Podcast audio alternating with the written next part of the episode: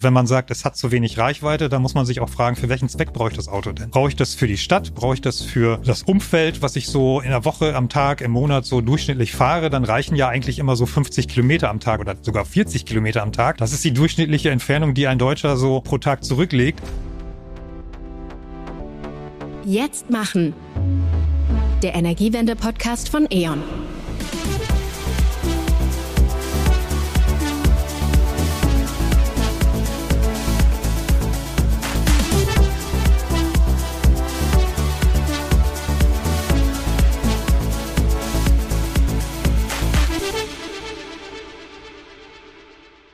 Herzlich willkommen zu einer neuen Folge von Jetzt machen, der Energiewende-Podcast von E.ON.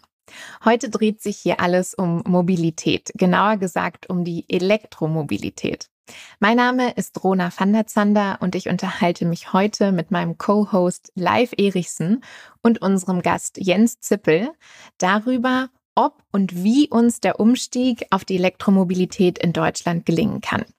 Jens berichtet auf seinem YouTube-Kanal Move Electric regelmäßig über die Welt der Elektromobilität. Live, wie schaust du denn auf dieses Thema? Ja, ganz klar, die Elektromobilität hat in den vergangenen Jahren einen regelrechten Boom erlebt. Waren E-Autos vor zehn Jahren eher noch die Exoten auf der Straße, sind sie heute gar nicht mehr wegzudenken. Das zeigt konkret die Zahl von 1,1 Millionen E-Autos, die wir aktuell auf deutschen Straßen haben. Doch das Ziel der Bundesregierung sind ja 15 Millionen Autos im Jahr 2030. Und bis dahin ist es noch ein weiter Weg. Auch wenn mittlerweile sehr viele Menschen also auf ein Elektroauto umgestiegen sind, besteht bei manchen noch eine gewisse Skepsis. Und Jens, damit wollen wir heute mit deiner Hilfe aufräumen. Bei Fragen wie, ist die Reichweite ausreichend? Gibt es genügend Ladestationen? Wie sieht eigentlich die Umweltbilanz eines E-Autos aus? Und gibt es für meinen persönlichen Anwendungsfall eigentlich das passende, das richtige Auto? Diese Fragen möchten wir mit dir, Jens, heute besprechen und wir freuen uns drauf. Willkommen in unserem Podcast. Ja, vielen Dank, Live. Schön, dass ich dabei sein darf. Ja, auch von meiner Seite ein herzliches Willkommen, Jens. Und bevor wir so richtig reinstarten, sollen unsere Zuhörerinnen und Zuhörer dich natürlich noch etwas besser kennenlernen in unserer Fragesession Feuer frei. Ich stelle dir jetzt also drei Fragen. Bitte antworte so kurz wie möglich. Die erste Frage ist, wer bist du und was ist dein Job? Ja, ich bin Jens Zippel. Ich bin gelernter Diplom-Ingenieur und bin Geschäftsführer einer Firma. Wir machen IT und Internet und das ist mein Job. Und äh, ja, nebenbei bin ich sozusagen Influencer, Content Creator im Bereich Elektromobilität. Also ein Job und eine Berufung vielleicht. Äh, meine Frage wäre, was ist denn wichtig in deiner Berufung als Content Creator? Ja, die beiden Berufe und Berufung haben nicht ganz viel miteinander zu tun. Ähm, also von daher würde ich mich jetzt mal auf diesen Content Creator konzentrieren, weil das ja heute unser Thema ist. Ja, das ist im Prinzip meine Berufung, die vor fünf Jahren begann, als ich mir das erste Elektroauto gekauft habe. Und damals gab es eben noch sehr wenig Informationen in Social-Media-Kanälen über Elektromobilität und sehr viel Vorurteile in Ressentiments. Und da wollte ich einfach was dagegen tun und meine Erfahrung aus dem Alltag mit der Elektromobilität berichten. Sowohl das Positive als auch das Negative, damit man einen ehrlichen, offenen Blick auf das Ganze bekommt. Super spannend. Da wollen wir auf jeden Fall genauer reingucken auf die ganzen Stichworte, die du gerade auch schon angesprochen hast. Und bevor wir das tun, letzte Frage. Wir sprechen hier ja auch im Kontext eben der Energiewende. Was sind denn die ersten drei Begriffe, die dir dazu einfallen? Energiewende, ja, die, ersten drei Begriffe sind ganz klar regenerative Energien, ähm, dann auch gesellschaftlicher Wandel und ähm, ich muss sagen, einer der Begriffe ist Wärmepumpe. Nicht Elektromobilität. nee, momentan ist ja so ein bisschen die Wärmepumpe das Aushängeschild der Energiewende, zumindest ist es mhm. so ein bisschen deklariert von allen Medien als ja das Thema schlechthin im Moment. Ja, über Wärmepumpen und die Wärmewende haben wir tatsächlich in der letzten Folge gesprochen. Also wer da noch mal reinhören möchte, da gibt's was zu hören. Heute wollen wir uns auf die Elektromobilität mit dir fokussieren. Top oder Flop gelingt uns der Umstieg auf die Elektromobilität? Das ist unser Thema heute. Live, wollen wir loslegen? Ja, unbedingt. Lass uns loslegen. Ähm, Jens, wir sind ein Podcast zur Energiewende. Daher direkt als erstes die Frage, welchen Beitrag kann die Elektromobilität aus deiner Sicht äh, zur Energiewende leisten? Oh, da könnte man im Prinzip den gesamten Podcast mit füllen mit dieser Frage. Ähm, vielleicht kurz, ähm, ja kurz, äh, kurz gesagt, meiner Meinung nach kann die Elektromobilität einen, einen sehr, sehr entscheidenden Beitrag dazu leisten. Also allein das schon, dass wir ähm, von der fossilen Energie äh, wegkommend hin zur elektrischen Energie, die dann möglichst regenerativ erzeugt wird, dadurch eben auch dieses ganze CO2-Thema in den Griff bekommen, Klimawandel und so weiter, dann kann die Elektromobilität natürlich einen sehr, sehr großen Beitrag dazu leisten, um die Netze zu stabilisieren, dadurch, dass wir ja auch Akkus zur Verfügung haben in diesen Autos. Und diese Akkukapazität ist ja momentan im Prinzip für das Netz noch ungenutzt, aber da gehen natürlich die ganzen Entwicklungen hin in der Zukunft, dass wir diese ganzen Akkus mit in das Netz integrieren können. Und äh, dadurch leistet natürlich die Elektromobilität in Zukunft, jetzt noch nicht so sehr, aber gerade in Zukunft einen entscheidenden Beitrag dafür, dass die Energiewende gelingen kann. Ja, nicht umsonst hat die Elektromobilität ja in den letzten Jahren so einen Schub erfahren. Zur Wahrheit gehört aber auch, dass viele Förderprogramme für E-Autos zuletzt zurückgefahren wurden. Ähm, mit welchen Auswirkungen rechnest du? Das sehen wir jetzt ja schon. Die Auswirkungen sind erstmal akut ähm, die, dass die Verkäufe zurückgehen. Also gerade auch jetzt im gewerblichen Bereich haben wir ja in den äh, Zulassungszahlen gesehen vom September, als die Förderung für Gewerbetreibende auslief Ende August, dass ein regelrechter Einbruch bei den Verkaufszahlen stattgefunden hat. Äh, das wird sich sicherlich wieder geben. Wir hatten ja schon äh, von 2022 auf 23 eine Reduzierung der Förderung. Da hat man auch einen Einbruch gesehen im Januar, Februar bei den Zulassungen. Das hat sich dann aber wieder äh, quasi erholt und quasi die Steigerungsraten waren dann wieder da. So wird es jetzt natürlich auch sein.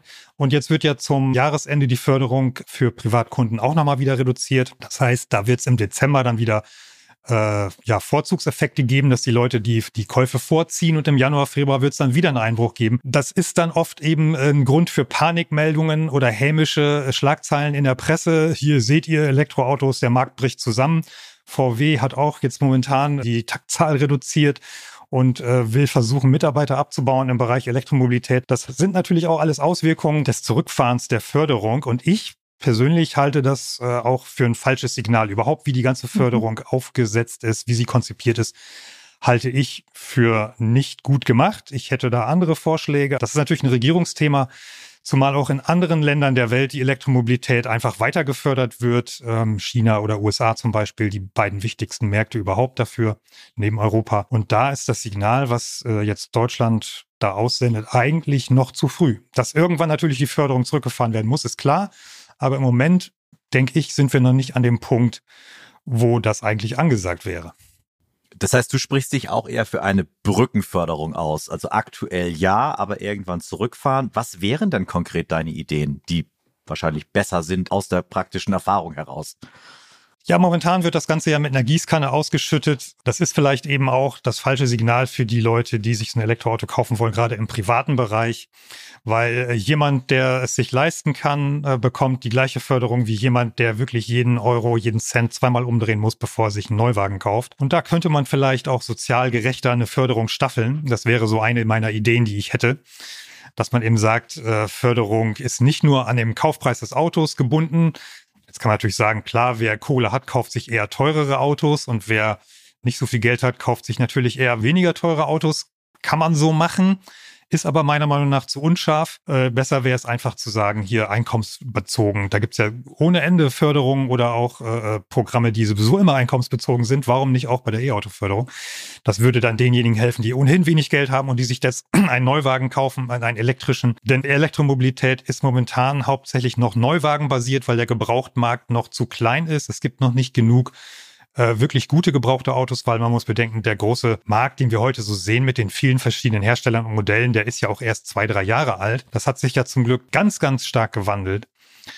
Und äh, zur ersten Frage live, ähm, ja, ich sehe das schon so, dass man diese Technologie am Anfang ein bisschen fördern muss, damit sie eben auch die Akzeptanz bekommt, die sie verdient. Gerade auch deswegen, weil im Moment noch die Hersteller die Autos eben eher im oberen Preissegment auf den Markt bringen. Das ist, ist auch ein Stichwort. Äh, Preise von Elektroautos sind meiner Meinung nach aktuell alle noch viel zu hoch. Da müssen wir runter.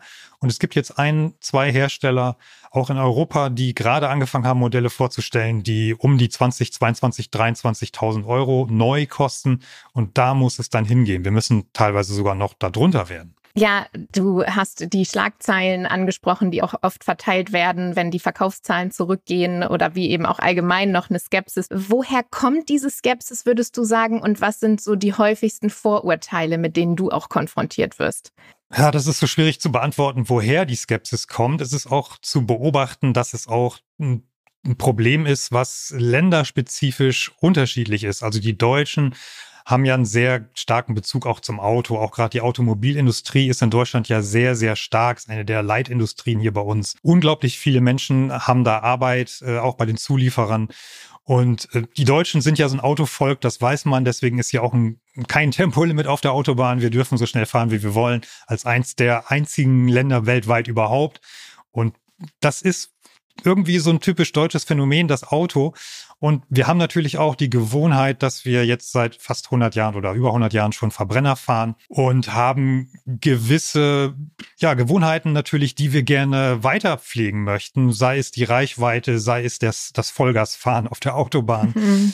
ähm, und so weiter. Und das ist natürlich dann auch, wenn was Neues kommt, oft ähm, wird das kritisch gesehen und die Leute ja, verstehen vielleicht nicht, ähm, wieso und warum und warum sie das jetzt machen sollen. Und gerade jetzt, wo ja quasi die Elektromobilität so ein bisschen, ich will mal sagen, nicht aufoktroyiert wird, aber es wird ja so ein bisschen dahin gelenkt, dass alle umsteigen sollen, aus den Gründen, die wir auch kennen, aufgrund der ganzen Klimasituation, CO2 und so weiter. Und äh, viele Leute sehen das nicht ein, warum sie jetzt umsteigen sollen und empfinden das so ein bisschen als äh, Bevormundung.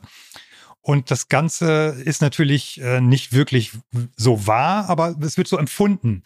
Und das schafft schon mal von vornherein eine gewisse Abwehrhaltung gegen einer Technologie.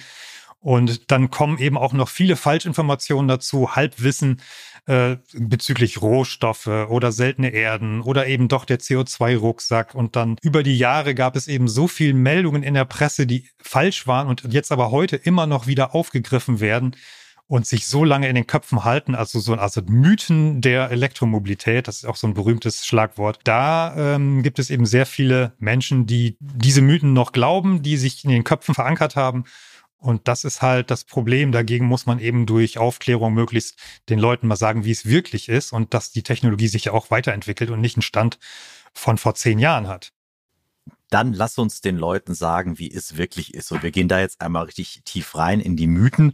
Zugegebenermaßen, ähm, eine, mein erster Blick bei meinem aktuellen Auto, immerhin ein Hybrid, war auch die Höchstgeschwindigkeit, aber natürlich auch, und da kommen wir zum ersten Mythos, die Reichweite.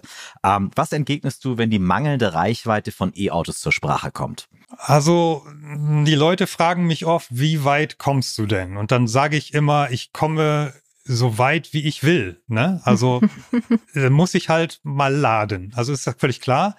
Aber äh, wenn wir das so sehen, wie wir angefangen haben vor, vor fünf Jahren, wo ich mir das erste Elektroauto gekauft habe, das war damals schon ein relativ reichweitenstarkes Auto, aber ähm, das Auto von meiner Frau zum Beispiel, ähm, das war quasi so, so ein Stadtwagen, das hatte eine Reichweite von 150 Kilometer und ähm, das war aber völlig ausreichend für den Zweck. Mit anderen Worten, man hätte ein Auto kaufen können, was 500 Kilometer Reichweite hat, aber diese Reichweite würde quasi nie genutzt. Und wenn man sagt, es hat zu wenig Reichweite, dann muss man sich auch fragen, für welchen Zweck brauche ich das Auto denn? Brauche ich das für die Stadt? Brauche ich das für das Umfeld, was ich so in der Woche, am Tag, im Monat so durchschnittlich fahre, dann reichen ja eigentlich immer so 50 Kilometer am Tag oder sogar 40 Kilometer am Tag. Das ist die durchschnittliche Entfernung, die ein Deutscher so pro Tag zurücklegt. Das würde theoretisch reichen. Natürlich ist das unbequem, das will man natürlich nicht. Man will mehr Reichweite haben, versteht sich von selbst, weil man es auch gewohnt ist. Nur man braucht die Reichweite natürlich nicht immer. Jetzt geht's dann darum, dann sagen die Leute, ich möchte aber Langstrecke. Wenn ich mal in Urlaub fahre, meine drei, vier, fünf Mal im Jahr, wo ich 500 und mehr Kilometer fahre, dann sagt man, okay, dann brauche ich ein Auto, was 1000 Kilometer Reichweite hat? Fragezeichen. Äh, nein, braucht man natürlich nicht. Man kann ja auch mal laden. Das heißt, dieses Laden wird immer so ein bisschen als Killer-Argument gegen Elektromobilität gesehen, weil ich brauche unbedingt ganz viel Reichweite, damit ich möglichst nie laden muss. Das funktioniert natürlich nicht. Irgendwann muss man auch mal tanken und genauso muss man auch irgendwann mal laden. Und ähm, wenn man das so sieht, wie die heutigen Autos mit der Ladegeschwindigkeit sich weiterentwickelt haben im Vergleich zu den letzten vier, fünf Jahren, dann ist da ja ein enormer Fortschritt zu sehen. Also heute stehe ich zum Beispiel selten länger als 25 Minuten an der Ladesäule und dann bin ich wieder weg. Und das ist dann so eine Zeit, wo ich auch mal kurz einen Toilettengang mache. Und in der Regel bin ich fast langsamer als das Auto. Und von daher glaube ich, diese Reichweitendiskussion ist so eine Scheindiskussion, die, wenn man das wirklich mal erlebt und selber erfährt im normalen Alltag, überhaupt gar keine Rolle spielt. Die drei, vier, fünf Mal im Jahr, wo man vielleicht mal Langstrecke fährt, da muss man dann ein, zwei Mal laden oder vielleicht bei bestimmten Autos muss man vielleicht auch mal drei, vier Mal laden. Aber die Ladepausen sind auch nicht so dramatisch lang, dass es jetzt eine Zumutung wäre. Und dennoch ist es aber wirklich so, und da gebe ich euch ja auch recht, ich habe ganz viele Kommentare unter meinen Videos, wo eben gerade diese Reichweite oft auch als Kritikpunkt angeführt wird und diese, ich sag mal, der, der sprichwörtliche Dieseldieter, der 1000 Kilometer durchfahren muss am Stück ohne Pause, den gibt es heute durchaus, zumindest in den Kommentaren. Ob es mhm. den wirklich in der Realität gibt, das wage ich mal zu bezweifeln. Also Mythos Reichweite hast du, glaube ich, ganz gut dargestellt. Man muss natürlich auch sagen, diese Sorge, ne? Also es ist schwierig zu laden, wo kann ich laden? Ich habe es auch mitbekommen in der Familie. Leute, die sich E-Autos gekauft haben, noch vor einigen Jahren, vor fünf, sechs Jahren, so als du auch angefangen hast, Jens, da war es natürlich wirklich noch eine Herausforderung teilweise, ja. Also wo kann ich wie laden, wo funktioniert was? Man brauchte bestimmte Apps, also es war alles gar nicht so einfach. Da hat sich ja total viel entwickelt inzwischen. Ne? Wir können äh, uns ja gleich auch noch mal ein bisschen die Infrastruktur genauer angucken. Aber noch ein Mythos, mit dem wir vielleicht vorher aufräumen können, den hast du auch schon angesprochen, ist die Umweltbilanz, also E-Autos versus Verbrenner. Ähm, was sagst du denn dazu? Ja, es gab ja so in den äh, 2017 eine Studie aus Schweden, das ist diese berühmte Schweden-Studie und die wird immer wieder zitiert und die war damals schon falsch. Sogar die Autoren haben gesagt, dass sie falsch lagen. Ähm, und diese Studie hat damals behauptet, es müssten irgendwie 160.000 plus x Kilometer gefahren werden, damit die CO2-Bilanz ausgeglichen wird von von der Produktion äh, des E-Autos und da besonders eben des Akkus, weil der braucht eben die meiste Energie und erzeugt bei der Produktion dadurch auch am meisten CO2. Das waren aber Berechnungen, die so äh, nicht haltbar waren, auch mit einem Stand von Akkuproduktion ähm, von 2011 bis 13, also das ist jetzt schon zehn Jahre her. Und es wurde natürlich ein Tesla Model S äh, dort äh, quasi als Beispiel genommen mit einem 100 Kilowattstunden Akku. Die Akkus sind in der Regel bei Autos deutlich kleiner heute. Natürlich gibt es auch Autos, die 100 Kilowattstunden oder mehr haben. Gerade diese großen Luxusautos, aber das normale E-Auto liegt so im Bereich zwischen 60 und 75 Kilowattstunden. Das ist schon mal kleiner, von daher ist der Vergleich sowieso falsch. Und dann ist es ja auch so, dass bei der Produktion ähm, Skaleneffekte eingetreten sind, dadurch, dass die Elektromobilität eben mittlerweile so groß im Kommen ist, dass die Herstellung eines Akkus, die zugegebenermaßen die meisten CO2-Emissionen verursacht, dass die deutlich, deutlich besser geworden sind über die Jahre. Und äh, es gibt auch neueste Studien vom, äh, vom letzten Jahr 2022. Und die sagen alle, dass ein durchschnittliches Elektroauto so ab 30 bis 50.000 Kilometer im grünen Bereich ist, in dem Sinne, dass es den CO2-Rucksack rausgefahren hat. Der Rucksack ist nach wie vor da, völlig klar. Aber ähm, wenn man bedenkt, dass man nach zwei Jahren spätestens im Prinzip ähm, einen CO2-Vorteil hat, dann ist das völlig deutlich und ähm, auch alle Forscher und Wissenschaftler, die sich seriös mit dem Thema beschäftigen, sagen heute, dass mit äh, über die gesamte Lebensdauer eines Autos so ein Elektroauto einen CO2-Vorteil gegenüber einem Verbrenner von 75 Prozent herausfährt. Und das ist doch schon deutlich. Und da müssen wir auch hin. Wie sieht das denn aus mit dem Thema Recycling, Jens? Recycling, das ist ja, was Elektroautos angeht, überhaupt das Thema schlechthin. Denn die wenigsten verstehen das heute schon, dass man mit so einem Elektroauto, was den Akku angeht, im Prinzip sowas wie eine Kreislaufwirtschaft hinbekäme, wenn man es richtig durchzieht und die entsprechenden Anlagen gebaut werden, was sie auch tun. Die meisten Hersteller fangen jetzt gerade an, Recyclinganlagen für Akkus zu bauen. Das bedeutet, die Rohstoffe, die ich in so einen Akku einbaue, das Lithium, das möglicherweise noch Kobalt, wobei das auch immer weniger verwendet wird, ähm, oder Nickel, Mangan, Kupfer, Alu, was da alles so drin ist, die ganzen Metalle, die kann man alle wiederverwerten, weil die werden nicht verbraucht. Das heißt, so ein Akku, wenn er dann mal kaputt ist, Und wenn er denn mal kaputt ist, ist eine Frage von 15, 20 Jahren, weil so ein Akku hält nämlich, wie heute die Autohersteller gemerkt haben, viel, viel länger, als sie ursprünglich alle befürchtet haben. Ähm, das heißt, so ein Akku ähm, wird erst recycelt, wenn er 15 oder 20 Jahre alt ist. Und äh, von daher braucht man heute auch noch nicht diese riesen Recyclinganlagen. Deswegen entstehen die gerade erst, weil es gibt de facto noch kaum Mengen an E-Auto-Akkus, die recycelt werden müssten. Und von daher ist dann auch noch kein Markt. Aber wenn es den dann erstmal gibt, dann hat man plötzlich eine Rohstoffquelle, äh, die man nicht mehr aus Minen bezieht, sondern aus äh, alten E-Auto-Akkus. Und sogar die EU hat das auch erkannt und schreibt jetzt vor, dass bestimmte Materialien zu Quoten aus recyceltem Material ähm, bei neuen Akkus verwendet werden müssen. Und diese Quote zum Beispiel für Lithium, für Kobalt, für, für Nickel, Graphit und so weiter, die steigen über die Jahre, sodass sogar die Hersteller gezwungen werden, bei der Herstellung von neuen Akkus recycelte Materialien von alten Akkus zu verwenden. Und wenn man das mal weiterdenkt, man kann nämlich bis zu 96 Prozent der eingesetzten Materialien eines Akkus recyceln, also wiederverwenden.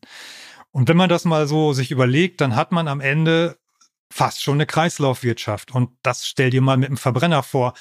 Ein, ein durchschnittlicher Benziner verbrennt, ich weiß gar nicht, wie viel zigtausend Liter Benzin in seinem Leben. Und das ist weg. Das ist nie wieder da. Viele Leute reden immer von dem Sondermüll E-Auto. Das regt mich immer tierisch auf. Weil natürlich werden E-Auto-Akkus nicht weggeworfen. Das wäre ja Wahnsinn, was da für Rohstoffe drin sind, was die kosten. Die sind viel zu wertvoll. Und deswegen werden die auch recycelt werden. Von daher ist das eine Situation, die ist quasi einmalig in der Wirtschaft. Noch ein Mythos, mit dem wir aufgeräumt haben. Hiermit. Hier fallen die Mythen wie die Fliegen. Jetzt hast du das sehr, sehr sachlich äh, hergeleitet, mit den Mythen äh, Reichweite, Umweltbilanz aufgeräumt. Ich habe gelesen, dass du ein äh, Tesla fährst und ein Renault Zoe. Aber jetzt mal Hand aufs Herz. Was ist dein Lieblings-E-Auto? Das mit der Zoe ist veraltet, die ist nicht mehr da. Wir fahren jetzt tatsächlich zwei Teslas. Oh je. oh, das wollen die, die deutschen Autobauer nicht gerne hören. Nee, ich kann auch gerne dazu sagen, warum. Ich habe das auch in meinen Videos schon hergeleitet, warum ich mir das Auto gekauft habe oder warum ich mir nicht ein anderes Auto gekauft habe. Also lieb, frage erstmal nach dem Lieblings-E-Auto. Sagen wir mal so, es ist das E-Auto, was ich am tollsten finde. Das ist tatsächlich ein deutsches Auto und, mhm. ähm, und zwar ist es der Porsche Taycan, weil es natürlich einfach ein eine Ikone ist. Porsche ist klar und der Taycan, ich bin ja auch schon gefahren öfter. Der fährt natürlich mega, ist ein super Auto und naja, Porsche fahren macht einfach Spaß, sage ich mal so.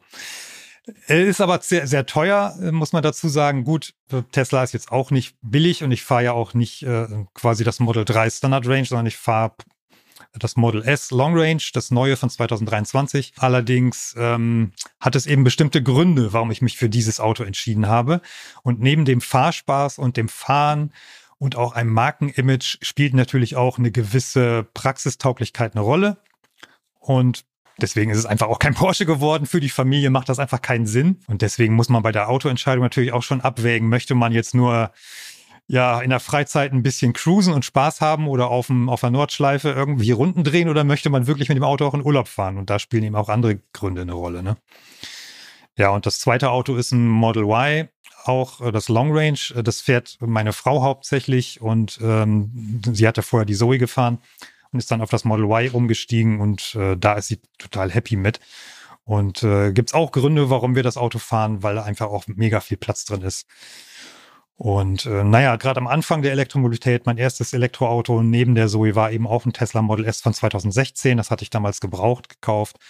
Das war, äh, habe ich mir 2018 dann gekauft ähm, und das war damals eben auch eins der wenigen Autos, mit dem man dann wirklich diese Kriterien auch schon leisten konnte. Mit der Familie im Urlaub fahren, mit Hund, mit Gepäck, Langstrecke, Ladenetzwerk, all diese Probleme, die viele andere Marken eben damals noch hatten, hatte man mit dem Tesla damals schon gar nicht und heute erst recht nicht. Aber heute ist es ja, wie gesagt, alles viel weiter und zumindest was das angeht, ist das mittlerweile völlig egal, welche Marke man kauft. Man muss halt damit glücklich sein.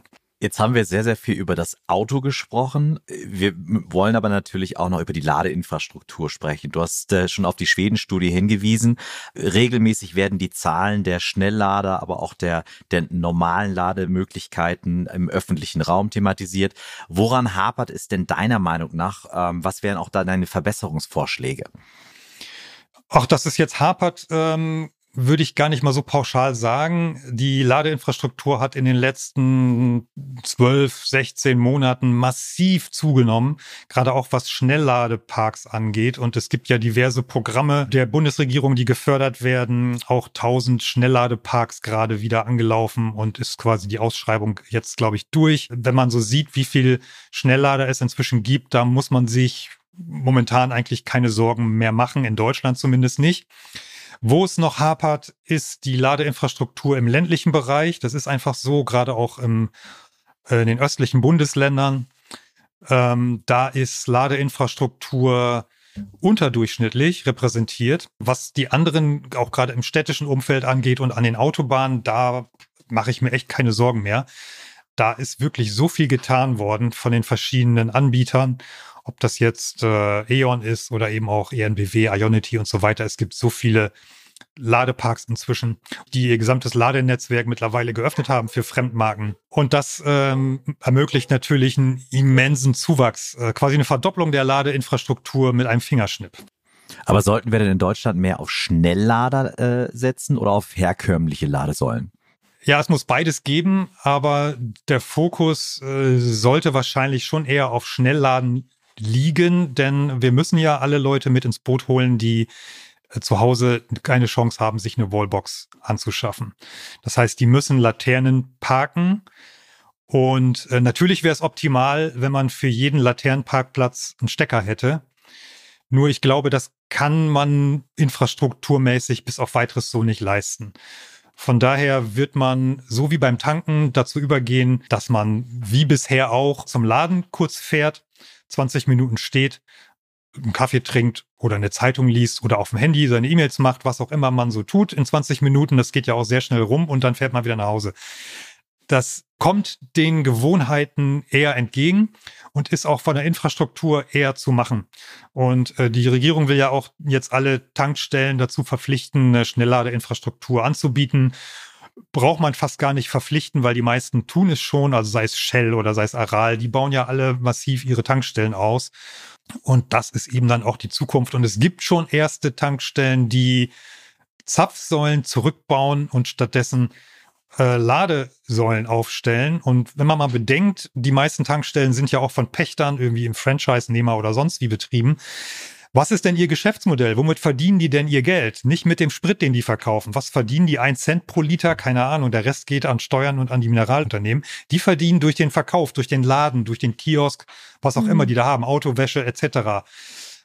Wenn man als Elektroautofahrer 20 bis 30 Minuten da steht, hat man Zeit. Was macht man dann? Man geht in den Laden, trinkt einen Kaffee, liest eine Zeitung, kauft sich was. Das ist die Zukunft von Tankstellen und das haben viele noch nicht begriffen. Ähm, und in 10, 15 Jahren, dann wird das mit dem Benzinverkauf so weit zurückgehen, dass die Leute einfach sich ein anderes Modell überlegen müssen. Und da hat man dann irgendwie so eine Art Erlebnisladen, wenn man 20 Minuten Zeit hat, die muss man ja auch sinnvoll nutzen. Und das ist so ein Ding, das ist die Zukunft der Tankstelle, glaube ich. Ja, sehr schön. Also du, wir haben aufgeräumt mit dem Mythos Reichweite, mit dem Mythos Umweltbilanz und auch das Laden. Und du hast gerade also so ein schönes Zukunftsszenario für die Tankstellen gezeichnet, wer jetzt noch nicht überzeugt ist, da sein Businessmodell umzustellen. Ähm, das heißt, das hat sich ja auch sehr verändert, was die Infrastruktur angeht. Du hast schon persönlich geteilt, was ihr jetzt für Autos fahrt und warum. Und das wäre auch nochmal eine Frage. Wir haben ja sicherlich auch gerade einige Menschen, die zuhören, die vielleicht über den Kauf eines Elektroautos nachdenken und jetzt auch denken, ach Mensch, mit Reichweite und Laden ist ja vielleicht doch nicht so schwer. Was würdest du denn sagen, für wen bietet sich der Umstieg an und für wen vielleicht eher noch nicht? Und was sollte ich auch bedenken, wenn ich umsteige? Was muss ich beachten? Was brauche ich vielleicht auch? Also aus meiner Erfahrung, die, die ja schon sehr lange äh, zurückreicht mit Elektroautos, habe ich natürlich überhaupt kein Problem mehr und würde das eigentlich jedem empfehlen, umzusteigen. Aber das ist natürlich nur meine subjektive Ansicht. Aber wer jetzt sowieso dabei ist, äh, zu überlegen, sich ein neues Auto zu kaufen und dann auch auf Neuwagen setzt, wie so oft, oder auf Leasing oder so, der sollte sich wirklich mal überlegen, ob das nicht jetzt der Zeitpunkt ist zum Umstieg, ähm, gerade auch, wo es die Förderung noch gibt, wenn es dann nicht irgendwann neue gibt. Aber ähm, weil die Elektroautos sind, auch was die Technik angeht, die Ausstattung angeht, schon sehr, sehr, sehr ausgereift im Vergleich zu den Verbrennern und ähm, sind eben auch die Zukunft. Das darf man nicht vergessen. Und wer sich jetzt noch einen Verbrenner kauft, der muss wissen, dass es Auslaufmodelle sind eigentlich, weil geplant oder quasi verordnet ist ja schon Verbrenner aus 2035. Das ist nicht mehr so lange, sind noch zwölf Jahre oder noch nicht mal elfeinhalb. Und äh, das geht dann schneller als gedacht. Und irgendwann werden dann gebrauchte Verbrenner vermutlich auch eher schwerer zu verkaufen sein als gebrauchte Elektroautos. Das wird irgendwann sicherlich kommen. Also für wen sind Elektroautos geeignet? Eigentlich für alle, meiner Meinung nach. Man muss es natürlich auch wollen. Man muss bereit sein, vielleicht ein bisschen was umzustellen, dass man, ja, dass man zu Hause vielleicht laden kann, wenn das möglich ist, oder dass man eben sich darauf einlässt, dass man auf Langstrecke vielleicht ein, zweimal mehr Pause macht und vielleicht auch ein bisschen länger steht. Aber ansonsten gibt es kaum Einschränkungen. Und viele, die jetzt schon auf Elektromobilität umgestiegen sind, sind der Meinung, dass es nicht nur keine Einschränkung gibt, sondern im Gegenteil, dass es eine Bereicherung ist, gerade auch beim Fahren, wenn man nämlich länger fährt, ähm, auch längere Strecken fährt, ist das Fahren mit dem E-Auto viel entspannter. Und ähm, ihr kennt das vielleicht auch, wenn ihr mal in Urlaub gefahren seid, seid einen Tag irgendwie Richtung Süden gefahren. Am Ende des Tages, wenn ihr aus dem Auto steigt, seid ihr gerädert. Euch tut der Nacken weh, der Rücken, habt Kopfschmerzen, was auch immer. Seid total verspannt. Und so ging es mir auch immer mit meinen früheren Autos und es waren keine Kleinwagen. Mit dem Elektroauto ist das alles viel besser geworden, weil es gibt weniger Vibration, das Geräuschniveau ist viel geringer. Man macht eben mehr Pause und wird dazu gezwungen, weil der Akku dann irgendwann leer ist. Und dieses mal eben auf 1000 Kilometer drei Pausen a 20 Minuten zu machen, das bringt es dann wirklich, weil dann ist man nämlich plötzlich viel entspannter. Da haben wir dann aber auch die Frage, für wen ist es nicht geeignet? Wenn nämlich jemand sagt, ich muss jeden Tag 800 Kilometer mit dem Auto in sechs Stunden fahren, weil ich das beruflich muss zum Beispiel, da würde ich sagen, da ist es noch nicht so weit. Das kann man mit dem E-Auto vermutlich von der Zeit her noch nicht, weil man vielleicht eine halbe Stunde länger braucht. Vielleicht braucht man auch eine Stunde länger. Wenn das nicht gehen sollte, aus irgendwelchen Gründen auch immer, dann würde ich sagen, ist das E-Auto noch nichts. Aber für alles andere ist es völlig problemlos. Man muss sich natürlich für das richtige Modell entscheiden. Wenn man Langstrecke fahren muss, ganz oft und entscheidet sich für ein Auto mit 50 Kilowattstunden Akku, ist das vielleicht die falsche Entscheidung gewesen. Dann sollte man ein Auto nehmen, was eben eine höhere Reichweite hat. Aber ansonsten Einschränkungen sehe ich eigentlich ich persönlich keine. Also wir haben schon ganz viel angesprochen. Wir haben mit diversen Mythen rund um Reichweite, Umweltbilanz, Recycling und Laden aufgeräumt. Jens, du hast auch deinen Blick auf eine eventuell sozial gerechtere Förderung ähm, mit uns geteilt. Und es hat sich total viel getan. Das kann man ja festhalten, dass sich schon vieles zum Positiven verändert hat. Wir wollen aber jetzt noch einmal in großen Visionen denken und in die Zukunft schauen und deine Visionen rund um Elektromobilität hören.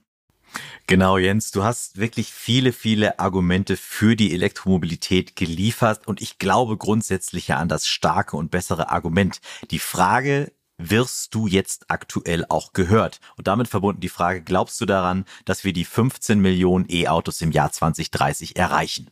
Ich bin immer gegen Planwirtschaft, ne? Und man kann natürlich ein Ziel haben. Wenn man kein Ziel hat, dann hat man ja auch nichts, worauf man hinarbeiten kann. Das Ziel ist ja schön, aber realistisch gesehen, aus heutiger Sicht, äh, habe ich da so meine Zweifel, weil ähm, es die Modelle vermutlich preislich auch noch nicht hergeben, dass die große Masse auf Elektromobilität umsteigt. An fünf Jahren, sechs Jahren wird es allerdings einen sehr größeren Gebrauchtmarkt geben. Und da ist dann so ein bisschen die Hoffnung, dass auch Leute mit äh, geringerem Einkommen sich Elektroautos leisten können. Momentan ist Elektromobilität noch so ein bisschen so auch verschrien, dass es eher sowas für für äh, oberer Mittelstand aufwärts, ja, also ähm, weil die Autos einfach noch zu teuer sind. Von daher ist es eine, auch eine ganz klare Frage, dass die die massenhafte Elektromobilität damit einhergeht, dass die Autos günstiger werden müssen. Und ähm, da gibt's jetzt eben viele Marken aus, aus China, die möglicherweise vor der Tür stehen, die das tun, was die deutschen Hersteller momentan noch nicht tun, nämlich bezahlbare Elektroautos anzubieten. Und wenn die dann hier massenhaft vertrieben werden und verfügbar sind, dann werden die Zulassungszahlen sicherlich weiter steigen. Momentan sind wir immer noch auf einer Exponentialkurve, auch wenn diese kurzfristigen Einbrüche aufgrund des Wegfalls der Förderung gerade stattfinden. Das ist aber nur eine Marginalie. Aber selbst damit werden die 15 Millionen in Deutschland rechnerisch schwierig. Von daher habe ich persönlich so ein bisschen meine Zweifel, ob es genau die 15 Millionen werden.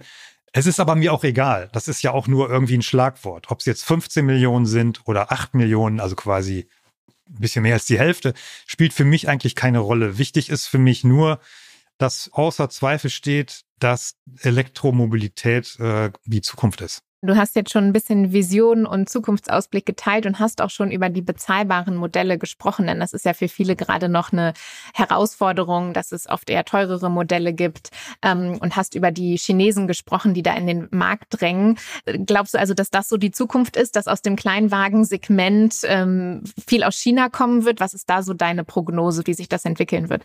Wann wird es bezahlbarer und wo kommen die her? Genau, ähm, also China ist ähm, sehr, sehr, ja, ich will nicht sagen gefährlich, aber es ist, es ist schon so, dass die deutschen Automobilhersteller wirklich aufpassen müssen. Also wenn sie den Fehler machen und sich nur auf die hochpreisigen Modelle konzentrieren, dann wird der Massenmarkt irgendwann von anderen Herstellern bedient. Und äh, man darf nicht vergessen, wir wissen von China viel zu wenig. Und wenn man sich damit beschäftigt, dann fallen einem die Augen aus dem Kopf, sage ich mal. Man darf nicht vergessen, dass äh, ein chinesischer Hersteller gerade Tesla überholt hat, was die Verkaufszahlen angeht, nämlich BYD. Die verkaufen weltweit schon über eine Million pro Jahr. Und äh, was die für Marken haben, von denen wir noch nie was gehört haben und wie viel tausend, hunderttausende von Autos, die in China davon verkaufen. wenn wir das dann mit Volkswagen vergleichen, da werden die Relationen plötzlich ganz anders. Und ich glaube, dass die Zukunft da noch einige Überraschungen für uns bereithalten wird. Und wenn die mit ihren Modellen jetzt nach Europa kommen, die dann unter 20.000 vielleicht kosten werden, dann muss man sich als deutscher Automobilhersteller vielleicht warm anziehen. Und ich weiß aber auch gar nicht, ob das nicht vielleicht sogar gewollt ist. Vielleicht wollen die sich auf die teureren Modelle konzentrieren, weil ihre Marge da höher ist. Ähm, keine Ahnung. Auf jeden Fall ein europäischer Hersteller, nämlich Citroën, äh, stellt jetzt gerade den neuen EC3 vor, diesen ähm, Kleinwagen, der kostet irgendwie 23.000 Euro. Und das ist genau die Richtung, wo es hingeht. Und alle reiben sich verwundert die Augen, dass das jetzt von einem europäischen Hersteller kommt. Also es scheint ja zu gehen. Nur äh, alle anderen haben da irgendwie nichts. Angekündigt hat es VW mit dem ID2 für 25.000, aber für 2025. Und das ist einfach viel zu spät.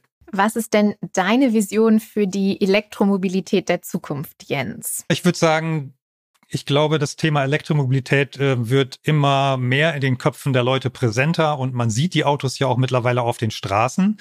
Und äh, wenn ich bedenke, vor drei, vier Jahren noch, da war das mal ganz selten, dass man mal ein Elektroauto gesehen hat. Und heute ist teilweise äh, manchmal jedes drei, dritte oder vierte Auto schon ein E-Auto und auch bei mir in der Nachbarschaft. Wir haben hier bei uns in der kleinen Straße schon fünf oder sechs E-Autos stehen. Und man merkt es, dass das immer weiter zunimmt. Und ich glaube auch bei den, bei den meisten Menschen wird es klar, dass Elektromobilität die Zukunft ist. Und die Vorurteile, die werden hoffentlich irgendwann mit der Zeit ja aussterben, weil die Leute einfach merken, das ist alles Quatsch, was da erzählt wird und die Wirklichkeit sieht halt anders aus. Auch dass die Hersteller damit anfangen, quasi schon ein Enddatum für die Verbrennerproduktion sich selbst aufzuerlegen, ist ja auch schon ein klares Signal. Wir wollen ja auch die Menschen motivieren, mitzumachen. Ähm, was würdest du denn sagen, wie können wir noch mehr Menschen für die Elektromobilität begeistern? Du hast ja beschrieben, wie viel sich auch schon getan hat, wie viel sich zum Positiven verändert hat. Aber was ist vielleicht nochmal dein Appell an die, die noch zögern? Wie würdest du die begeistern? Was müssen diese Leute jetzt machen? Die einfachste Sache ist, um einen Menschen für die Elektromobilität zu begeistern, ist eine Probefahrt zu machen mit einem vernünftigen E-Auto und das mal zu erleben, wie es sich fährt. Und äh, die meisten Menschen steigen mit einem Grinsen nach einer Probefahrt aus einem E-Auto aus. Und ähm, wenn man dann fragt, na, wie war's? Ja, also es gibt eigentlich niemanden, der sagt, dass es nicht schön war, sondern es war meistens immer sehr äh, äh, eine ganz andere Erfahrung, als mit einem Verbrenner zu fahren. Und jeder, der mal eine Probefahrt gemacht hat mit einem E-Auto, wird plötzlich ans Nachdenken kommen, ob das nicht vielleicht was für ihn ist. Das ist so das beste Mittel. Sehr gut. Also mehr Probefahrten fürs Land, um die letzten auch zu überzeugen. Und ja, Jens, damit sage ich vielen, vielen Dank für die ganzen Einblicke, die du geteilt hast, äh, auch für deine Arbeit, äh, die Pionierarbeit, äh, die du da machst, um zu informieren und Hintergrundwissen zu liefern. Und vielen Dank, dass du das heute auch mit uns hier geteilt hast. Auch von meiner Seite ein riesiges Dankeschön, Jens. Es war wirklich sehr, sehr inspirierend, erhellend und äh, auch ich habe viel gelernt und ähm, freue mich dann auf eine Probefahrt in einem reinen E-Auto demnächst. Ja, danke euch, Rona und Live. Es hat mir sehr viel Spaß gemacht. Es war doch irgendwie viel zu kurz. Man könnte hier stundenlang drüber reden und das Ganze noch weiter vertiefen, aber vielleicht ja bei einer neuen Folge. Das stimmt. Danke dir, Jens. Danke Tschüss. dir. Ciao. Ja, live, Mensch, das war ja echt eine spannende Folge heute. Super viele Insights von Jens und ich weiß nicht, wie es dir geht, aber ich muss sagen, ich habe mich auf jeden Fall an einigen Stellen so ein bisschen ertappt gefühlt, als wir über die Mythen geredet haben und muss auch sagen, in der Reflexion gerade dieses Thema rund um Reichweite und auch Umweltbilanz, teilweise vielleicht auch so ein bisschen Halbwissen, da bin ich total happy, dass wir damit aufräumen konnten und auch diese Reflexion als Deutsche vielleicht an mancher Stelle noch eine größere Skepsis zu haben als andere in unserem ja, sehr autogeprägten Land. Das hat mich also an vielen Stellen heute zum Nachdenken angeregt und ich hoffe, unsere Zuhörer und Zuhörerinnen auch, die noch skeptisch sind, da vielleicht nochmal genauer hinzugucken und zumindest beim Umstieg beim nächsten Auto über ein E-Auto nachzudenken. Wie geht's dir denn? Ich fand es großartig, wie Jens uns, aber auch den Zuhörern den Spiegel vorgehalten hat. Also ich persönlich fühle mich auch erwischt. Ich habe ja schon eine gewisse Wegstrecke hinter mir, habe ja gesagt, ich fahre zumindest schon mal ein Hybrid und kann auch sagen, im täglichen Pendeln zur Arbeit fahre ich rein Strom mit diesem Hybrid, was wiederum seine These bestätigt, dass man im täglichen Verkehr in Deutschland durchschnittlich selten mehr als 40 Kilometer Reichweite benötigt. Und seine Aussage, er kommt überall hin, wo er hin will äh, und sei es, dass er mal für 25 Minuten an der Tankstelle äh, zum E-Laden dann Zeit verbringt. Das fand ich auch sehr, sehr überzeugend. Und nicht zuletzt habe ich mich da bei, bei der Frage auch erwischt gefühlt, wie viele Langstrecken im Jahr fährt man denn eigentlich? Sind es mhm. drei, sind es vier, sind es fünf? Und da kann man doch die 25 Minuten für 80 Prozent Laden an der Schnellladesäule durchaus auch einpreisen. Ich fand ein absoluter Gewinn und toll, ihn heute hier bei uns gehabt zu haben. Ja, also vielen Dank auch an euch fürs Zuhören. Wir freuen uns natürlich auch, wenn ihr Feedback mit uns teilt. Ihr findet Infos zum Podcast unter eon.com. Alle wichtigen Links auch immer in den Show Notes. Und wenn euch der Podcast gefallen hat, dann empfiehlt ihn natürlich total gerne weiter und kommt auch auf uns zu, wenn ihr Feedback habt. Wir freuen uns von euch zu hören und sagen bis zum nächsten Mal. Auch von meiner Seite vielen Dank fürs Zuhören und bis zum nächsten Mal.